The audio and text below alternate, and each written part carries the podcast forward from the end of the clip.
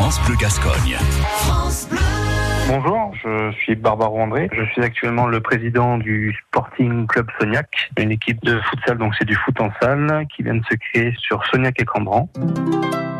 Ce qui m'a donné envie, c'est euh, un petit groupe de copains. Certains jouaient déjà sur un club de futsal et euh, ils m'ont demandé de, de, créer justement cette association sur euh, Sognac pour enfin, enfin se retrouver euh, tous ensemble autour d'un sport qu'on aime.